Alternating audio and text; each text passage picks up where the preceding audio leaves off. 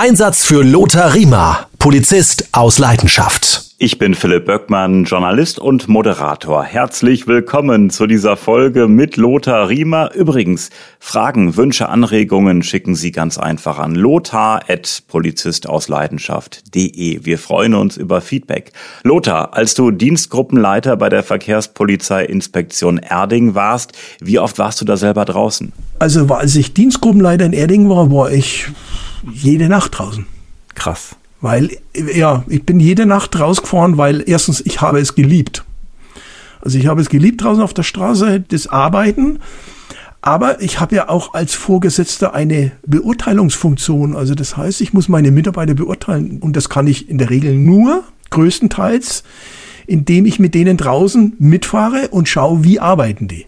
Und das darf man auch nicht vergessen, das ist eine Vorbildfunktion. Wenn du heute als Chef draußen mitfährst und draußen bis knöcheltief im Dreck, im Regen stehst und einen Verkehrsunfall auch selber aufnimmst und zum Kollegen sagst oder zur Kollegin, was du was, den nehme ich jetzt auf, weil du hast schon genug Verkehrsunfälle im Fach liegen, das mache ich jetzt. Das ist ja eine ganz andere Fortbildfunktion. Da kannst du mit deinen Leuten ja ganz anders arbeiten. Das ist mir auch immer wieder bestätigt worden. Und das kennt man doch selber auch. Wenn du einen Chef hast, der einfach einmal mit hinlangt, wenn er merkt, pff, da ist Land unter, die Leute kommen, die saufen ab. Ja, da muss ich doch mit hinlangen. Und so war ich jede Nacht mit draußen. Jede Nacht. Allerdings dann bis um zwei Uhr und dann bin ich rein, hab man da Kaffee gemacht, dann haben wir noch eine Brotzeit gemacht, äh, haben uns dann noch an der Tankstelle Brezen geholt und dann habe ich die Vorgänge kontrolliert. Also ich musste ja, habe ja eine Kontrollfunktion. Ich muss ja dafür auch unterschreiben. Die Strafanzeigen, die Ordnungswidrigkeiten anzeigen, Berichte ans Jugendamt äh, und so weiter. Das musste ich ja gegenzeichnen. Das heißt, das habe ich dann nachts bis früh um sechs immer gemacht die Verkehrspolizei, war das nur Autobahn oder waren das auch Bundesstraßen? Nee, waren Bundesstraßen auch. Natürlich. Der ganze Landkreis. Ach, guck an. Also auch innerstädtisch? Ja, wir haben äh, Oktoberfest. Da waren wir an der S-Bahn in Freising gestanden, oftmals auch zusammen äh, mit den Kollegen der, der Polizeiinspektion Freising. Da spricht man sich halt mal ab, damit nicht alle auf der gleichen Stelle stehen. Äh, und dann haben wir eine Schwerpunktkontrolle gemacht, wenn die Leute aus der S-Bahn besoffen rausgefallen sind und ins Auto rein. Und solche Sachen. Natürlich. Ich habe eine Großkontrolle paar Mal auf der Autobahn gemacht, nur für Reisebusse. Da haben wir dann äh, das THW, meine Freunde vom THW wieder cool, die haben ausgeleuchtet da haben wir die Busse rausgezogen auf den Großparkplatz, ausgeleuchtet alles. Dann waren die äh, Kollegen vom Zoll dabei. Die haben eine fahrbaren Röntgengerät dabei gehabt. Da haben wir die Koffer geröntgt.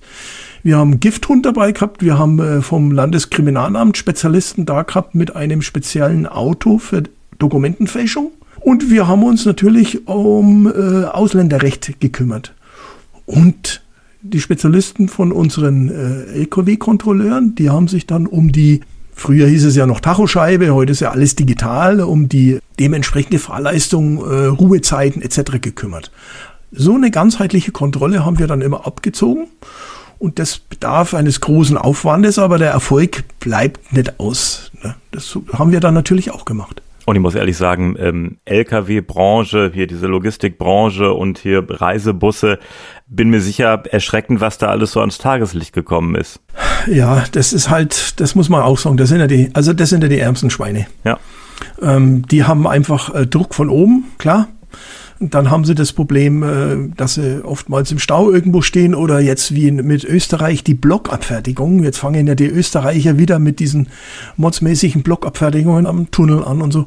Also alles so Dinge, die jetzt der Lkw-Fahrer ja nicht beeinflussen kann. Und dann kommt der Druck trotz, halt vom Chef aus der Zentrale ja. und äh, wenn ja. nicht die Ware dann in Bologna ist, ja, dann gibt's Konventionalstrafe genau. und äh, dann macht er natürlich keine Pause und knallt die Strecke durch. Genau, genau. Und dann haben wir dieses, dieses leidliche Just in Time. Ne? Wir haben ja keine Vorratshaltung mehr, keine Lagerhaltung mehr aus Kostengründen, was uns ja jetzt übrigens tierisch auf die Füße fällt. Ne? Schauen wir mal nur mit dem Suezkanal, mit dem Schiff, das war fünf Tage festgelegt, das, das schmeißt alles durcheinander. Und diese Just-in-Time, das hat der Teufel gesehen. Und jetzt äh, sind diese Lkw-Fahrer, Fahrerinnen, gibt's ja auch, die stehen da unter Druck und die müssen dann rechtzeitig schauen, dass sie der Firma diese Teile liefern. Und das ist gnadenlos, ist gnadenlos. Und wirklich, also wir haben da auf der Autobahn schon immer ein versucht, ein wirklich menschliches, gutes Verhältnis zu diesen Fahrern zu haben. Und wir haben auch die LKWs oftmals abstellen lassen und haben gesagt, was du was, wir nehmen die Fahrzeugpapiere jetzt mit. die liegen bei uns in der Wache und jetzt legst du dich hin und schläfst. Und morgen früh oder wann auch immer kommt die andere Streife, bringt dir die Fahrzeugpapiere wieder und dann fährst los. Also das sind alles so Dinge. Ich bringe mal auch ein Beispiel, wie es im menschlichen Bereich auch oft zugeht. Ich bin Sonntag früh, war so gegen 10 Uhr, sind wir die Parkplätze abgefahren, steht ein LKW-Fahrer da. Niederländisches Kennzeichen, also die Firma niederländisch auch. Der Fahrer sitzt im Fahrzeug drin und dem, ich sehe offensichtlich, bin da langsam vorbeigefahren und, und habe mir angeschaut, dem laufen die Tränen runter. Ja, sag ich zum Kollegen, du, wir müssen noch anhalten, irgendwas stimmt ja da nicht. Ne? Kontrollier den. So, was ist mit Ihnen los? Können wir Ihnen helfen? Sind Sie krank oder was? Ja, ihm ist in Italien eine Palette auf seinen Finger draufgefallen und hat ihn eingequetscht. Und dann ist er in Italien, weil natürlich diese Quetschung da alles offen war, ist er in die italienische Klinik. Da war er dann erst einmal stundenlang gesessen. Und dann haben die italienischen Ärzte gesagt, na ja, das binden wir ein bisschen zu und dann äh, nimmst du aber Schmerztabletten und dann fährst nach Hause. Schmerztabletten konnten es ihm gar nicht geben in der Klinik. Da musste er dann erstmal mit seinem LKW in der Apotheke fahren. Ähm, und unterwegs hat er aber solche Schmerzen gekriegt, dass er nicht mehr weiterfahren konnte und war auf dem Rastplatz. Da habe ich gesagt, wissen Sie was? Wir schnappen Sie jetzt und fahren Sie am Flughafen in die Klinik. Wir haben in München am Flughafen eine Klinik. Eine kleine, aber feine. Mit der arbeiten wir auch immer sehr gut zusammen. Ich habe gesagt, kein Problem ja, konnte doch nicht mit und so. Ich sag, logisch, komm her, ich nehme dich jetzt mit. Dann habe ich den ins Krankenhaus gefahren und dann sagt der Arzt zu mir, war dann mit dabei, die Italiener haben da einfach nur rumgewickelt und jetzt hat es der Finger geblutet und jetzt hat es natürlich ständig auf diese Wunde gedrückt, weil er das Blut nicht weg konnte, weil die den so eingewickelt haben. Und das sind wahnsinnige Schmerzen. Und die haben den aber dann also wirklich behandelt und ich habe dann äh, die Spedition angerufen, seine Frau dann noch angerufen, habe mich noch darum gekümmert, dass sie beruhigt ist und dass dann ein zweiter Fahrer kommt und den LKW abholt und so. Also ich will damit nur sagen, das sind so Beispiele, wo wir einfach kooperativ mit den Lkw-Fahrern, das sind doch keine bösen Leute. Und wenn der heute eine Lenkzeitüberschreitung macht, dann macht er die nicht, weil er weil es ja gerade lustig ist, sondern weil er halt unter Druck ist. Was nicht dazu führen darf, dass wir nicht kontrollieren oder immer die Augen zudrücken. Aber vom menschlichen her, also unsere Lkw-Kontrolleure, die haben ja oftmals schon ein gutes Verhältnis, die kennen ja oftmals immer die gleichen Fahrer auch. Also das schon. Aber wenn du Speditionen hast, die meinen, sie müssen mit uns Schlitten fahren, dann geht's an die Gewerbeaufsicht. Und dann kann es natürlich passieren, dass einer Spedition auch mal die Lizenz entzogen wird. Ne? Lenkzeitenüberschreitungen sind das eine. Das andere Überladung, falsche Beladung, ähm, Ladungssicherung und einfach marode Lkw, wo die Reifen abgefahren sind. Und äh, das sind auch so Geschichten, die wahrscheinlich immer wieder vorgekommen sind. Natürlich, das hast du, ähm, ich will nicht sagen ständig, aber sehr oft. Es ist meiner Ansicht nach, ich bin ja jetzt auch schon äh, eine Zeit lang weg aus der Materie, aber ich habe ja die Zeit erlebt der Wende. Als dann die LKWs alle aus Rumänien, Bulgarien und so weiter, das waren ja katastrophale Zustände. Die haben sich ja heute äh, viel, viel mehr zum Positiven gewendet, weil heute die Speditionen auch ganz anders arbeiten. Äh, und die Strafen ja auch äh, entsprechend drastisch sind. Das hast du natürlich, aber das sind dann immer die gleichen Speditionen. Also meine Kolleginnen und Kollegen von der Lkw-Schwerlastkontrolle, die haben schon immer ihre Spezialisten. Die wussten genau, welche Speditionen lassen das schleifen. Die Masse der Speditionen arbeitet gut, aber es gibt eben wie immer im Leben auch ein paar und die hast du auf dem Kicker und die ziehst du raus und da holst du in der Regel immer was raus. Die Beladung ist heute in der Regel nicht schlecht beladen, weil das die Lademeister heute schon alle so machen. Aber überladen ist natürlich oftmals ein Problem. Überladen sind sie fast alle. Aber die arbeiten mit einer Karenz, da zahlen sie dann lieber eine Strafe und können ja dann weiterfahren, weil die Gefahr nicht so groß ist, dass man das Fahrzeug stilllegen muss oder ausladen. Aber wir haben schon auch LKWs stehen lassen und dann muss ein zweiter LKW kommen und wird ausgeladen. Ganz klar. Inwieweit sind denn da Fremdsprachenkenntnisse von Vorteil? Also äh, beispielsweise äh, Polnisch oder auch Bulgarisch, äh, lernt man das mit der Zeit oder gibt es da irgendwelche Tricks, äh, dass man halt sich dann so verständigen kann? Ich meine, es gibt ja so bei Google so einen Übersetzer. Wie hat man das dann seinerzeit bei dir gemacht? Naja, zu meiner Zeit äh, gab es ja noch Google-Übersetzer Wobei, so lange bin ich jetzt nicht weg, aber ich meine, Google-Übersetzer gibt's ja noch nicht so lang, das muss man jetzt auch sagen. Aber wir haben mit Händen und Füßen, in der Regel läuft's ja mit Englisch irgendwie ab. Also die Lkw-Fahrer eignen sich ein Kauderwelsch an und ich meine, die werden ja, wenn die heute durch Europa kutschieren, wenn der heute von Glasgow aus losfährt, und fährt bis nach Athen. Äh, der kann ja nicht die ganzen Sprachen. Also einigt man sich in irgendeiner Form auf Englisch und äh, wir haben ja, wenn es um Sicherheitsleistungen zum Beispiel ging, die haben wir ja in entsprechenden Sprachen auch alle schon vorbereitet gehabt. Der muss ja rechtlich belehrt werden und so weiter und so fort. Also das haben wir natürlich damals auch schon gehabt und mei, ich sage jetzt mal, die Sprache ist universell auf der Autobahn. Und äh, das ist doch ganz klar. Die wissen selber, was sie für einen Bockmist gebaut haben und dann ist äh, ein guter Konsens, das muss man einmal sagen. Das war halt wichtig. Wie man in den Wald hineinschreit, so kommt es auch zurück. Aber es wird auch sicher die gegeben haben, die äh, gesagt haben, ich verstehe nichts, also die sich doof gestellt haben. Die gibt's da bestimmt auch. Ja, natürlich. Dann wird halt der LKW ähm, zur Dienststelle verbracht, ne? Und dann steht er halt da. Dann organisiert man erstmal einen Dolmetscher und wenn er sagt, ja, ich habe kein Geld und so, ja, alles klar, du hast kein Geld, ist schon klar. Dann bleibst du halt erstmal stehen. bis du dein Geld bringst. Und dann auf einmal kam dann dir doch die EC-Karte und so. Ich meine, wir sind ja nicht auf der Brennsuppe dahergesprungen. Also die Lkw-Fahrer sind ja von der Spedition. Die Speditionen wollen, dass die Lkws rollen. Also, und wenn was passiert, dann zahlen die auch. Notfalls zahlt der andere Spedition für die. Also die übernehmen ja oft Arbeiten für andere Speditionen auch. Und dann bezahlen die das schon. Aber das ist natürlich nicht günstig, ne? Also wenn ich mal so Dokumentationen im Fernsehen sehe, da geht schon in die 500, 600 Euro manchmal. Ja, ja.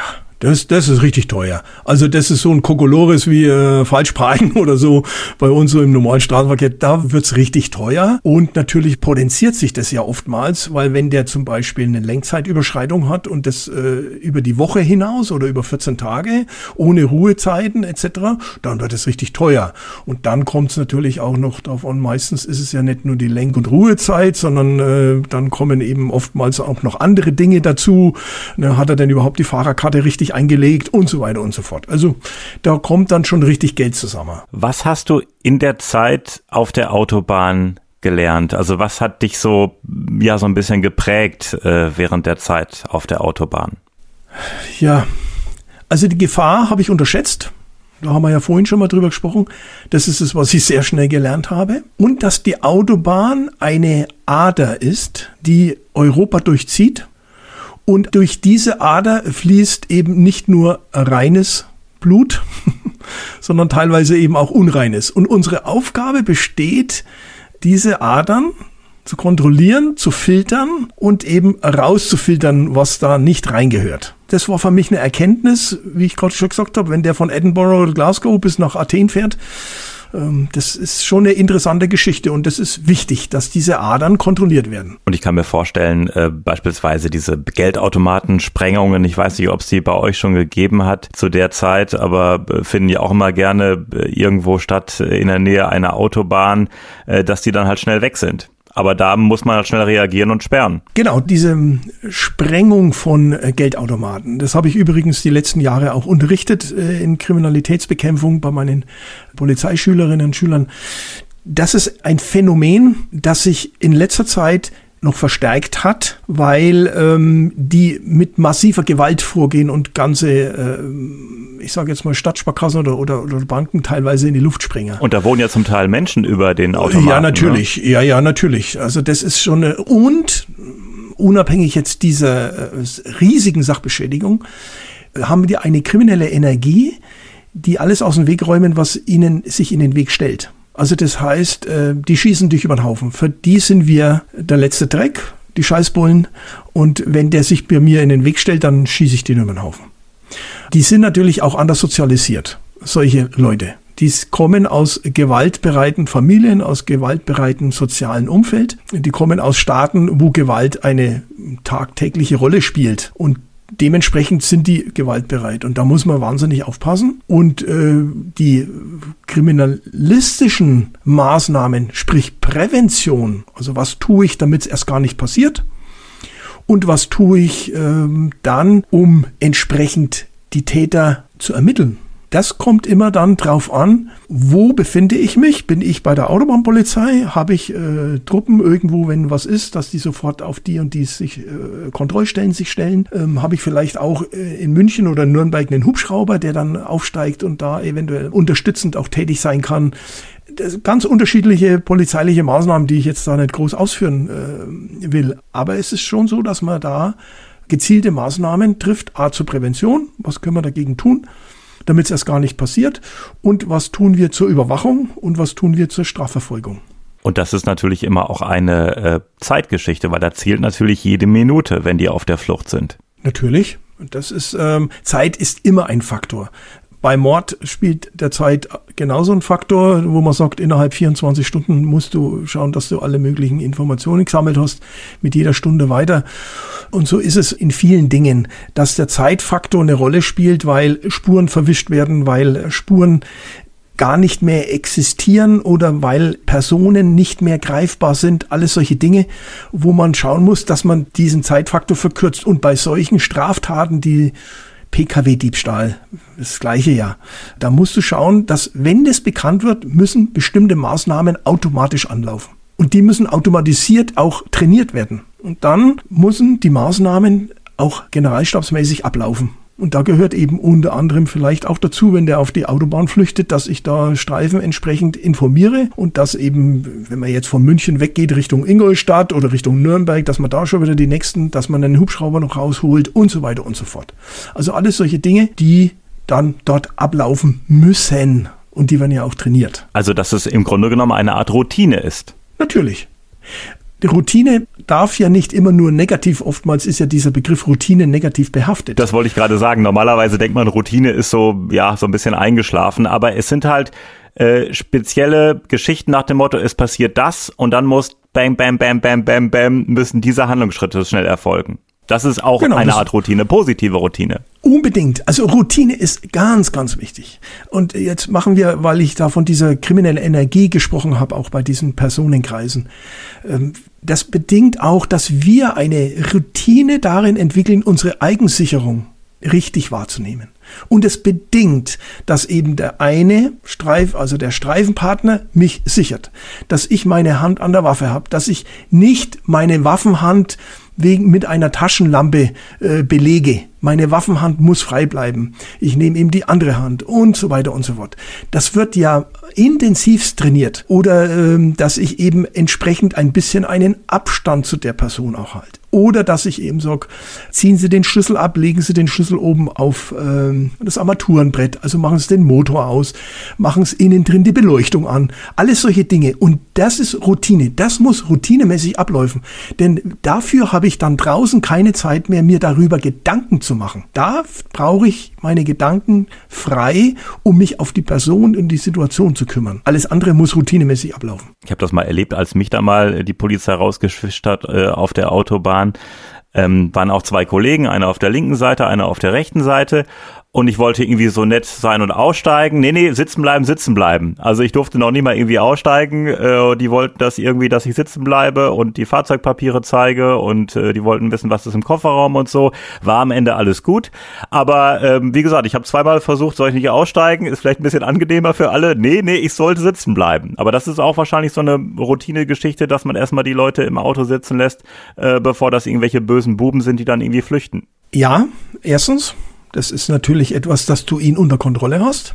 Solange du jetzt ähm, ihn im Fahrzeug hast, hast du ihn ja unter Kontrolle. Sobald er das Fahrzeug verlässt, gehen wir jetzt mal vom Kriminalistischen wieder aus, kann er mich A angreifen, B, er kann flüchten, C, er kann äh, Drogen wegschmeißen, was auch immer.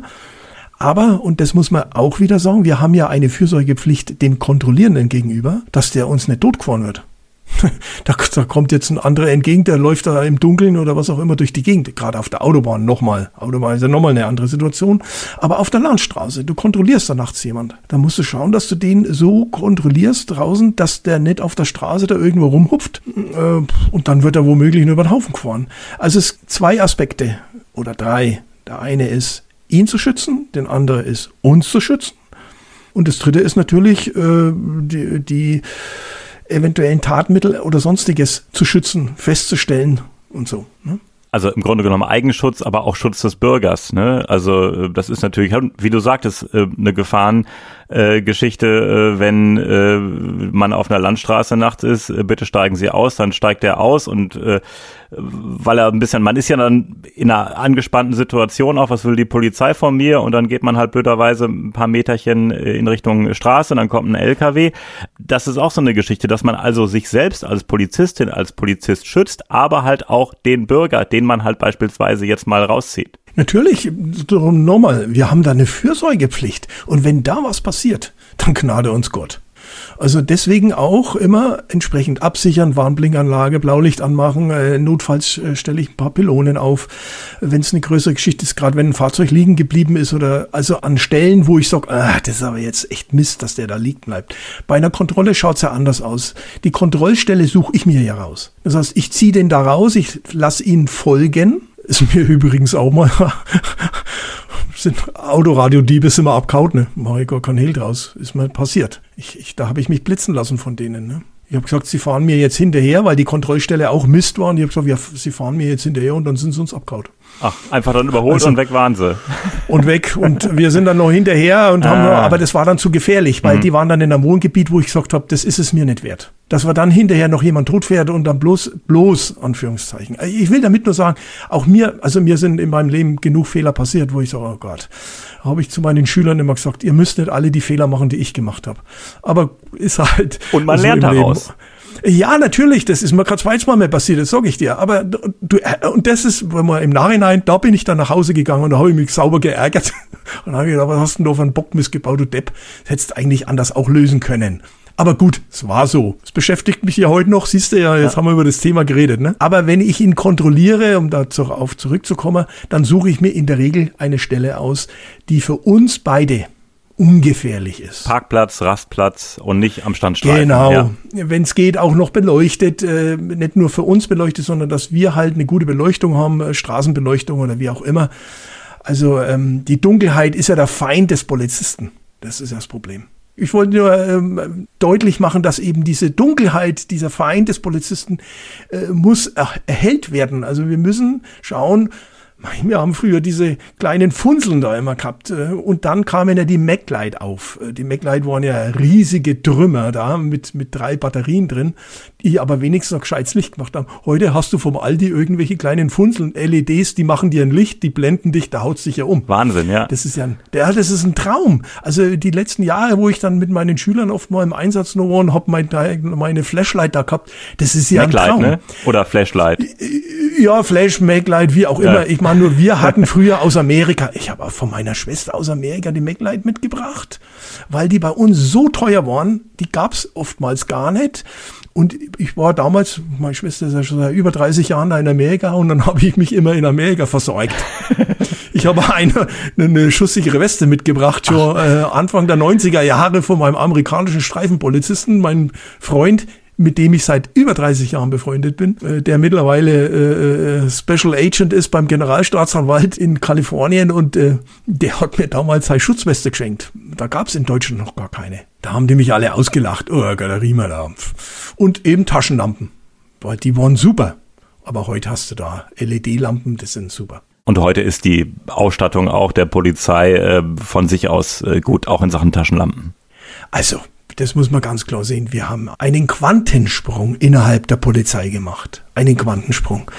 Also ich will nicht nur sagen, wie ich angefangen habe, sondern auch später noch ähm, am Olympiapark und und selbst äh, in Erding, da waren, da hatten wir ja solche tolle Ausrüstung, wie du heute hast. Heute ist schon bald zu viel. Die schauen ja aus mit Lametta da, mit allem Möglichen, was da da dran hängt. Das ist ja Wahnsinn. Ob die Frage ist, ob sie sich damit dann noch bewegen kannst, ist noch was anderes. Aber gut, das muss jeder für sich selber letztendlich beantworten. Wir sind früher rausgefahren mit ein paar Handschellen und und einer Waffe und das war's. Wenn du nur ein zweites Magazin dabei gehabt hast, ja, ich hatte immer eins dabei. Später kam dann doch glatt noch in der Einsatztasche ein Taschenmesser, ne? Und so sind wir ausgerückt und heute hast du da ganz andere äh, Dinge und gab ja keine Schutzwesten, gar nichts. Da hat sich also einiges getan. Lothar Riemer, vielen Dank. Wir sprechen weiter in der nächsten Folge.